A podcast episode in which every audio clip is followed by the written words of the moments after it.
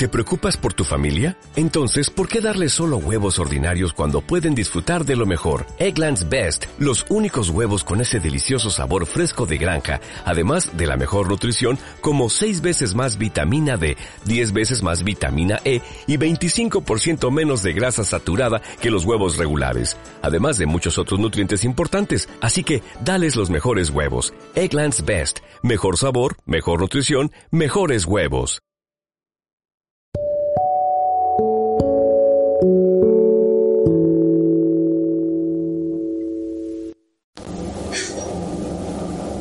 Jerónimo, el legendario líder apache, era católico y hablaba español.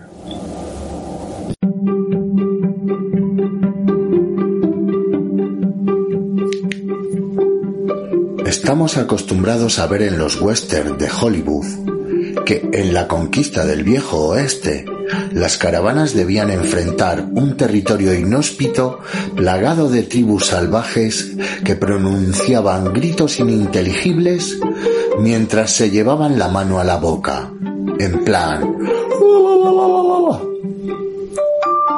Pero estas películas olvidan que para la conquista del salvaje oeste ya habían pasado cientos de años de convivencia entre aquellas etnias y el dominio español primero y la República Mexicana después.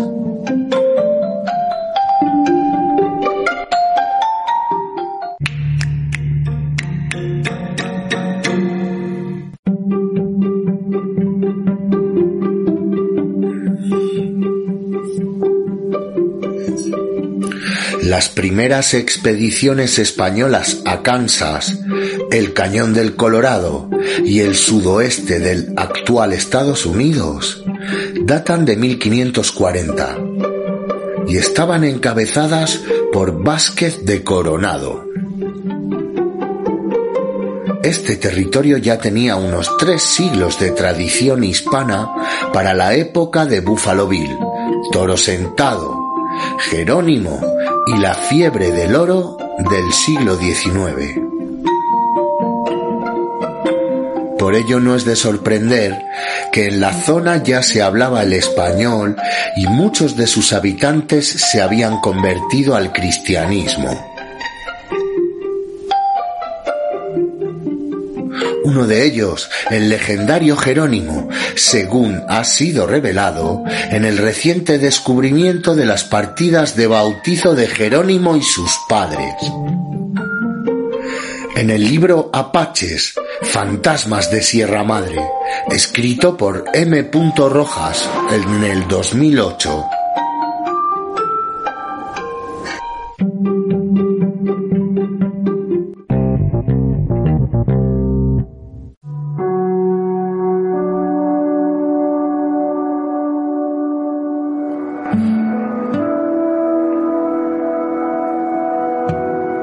La leyenda de Jerónimo nace después de sobrevivir a una incursión de militares mexicanos en su campamento. Desde ese día empezó a escuchar a los espíritus que le pedían defender la vida de su pueblo. Entonces encabezaría una serie de ataques contra el ejército mexicano y colonos que luego desembocaría en una fuga imposible. Los apaches y mexicanos afirmaban que no era un simple mortal y él mismo llegó a decir que no existía bala capaz de matarle.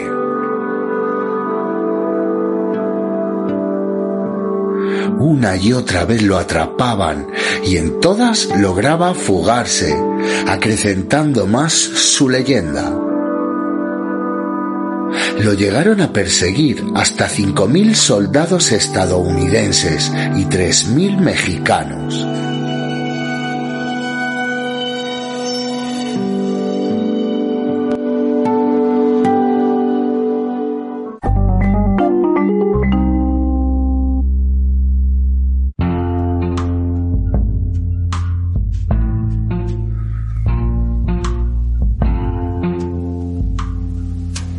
Según el mexicano Álvaro Enrique, ahora me rindo y esto es todo, Jerónimo era más mexicano que la salsa verde y la colonización no encontró un salvaje oeste lleno de tribus hostiles, sino que encontró un mundo hispano-mestizo donde el virreinato de Nueva España había reconocido su derecho de propiedad sobre la tierra que luego negaron los colonos estadounidenses, apoyados por una República de México que luchaba por consolidarse después de su independencia.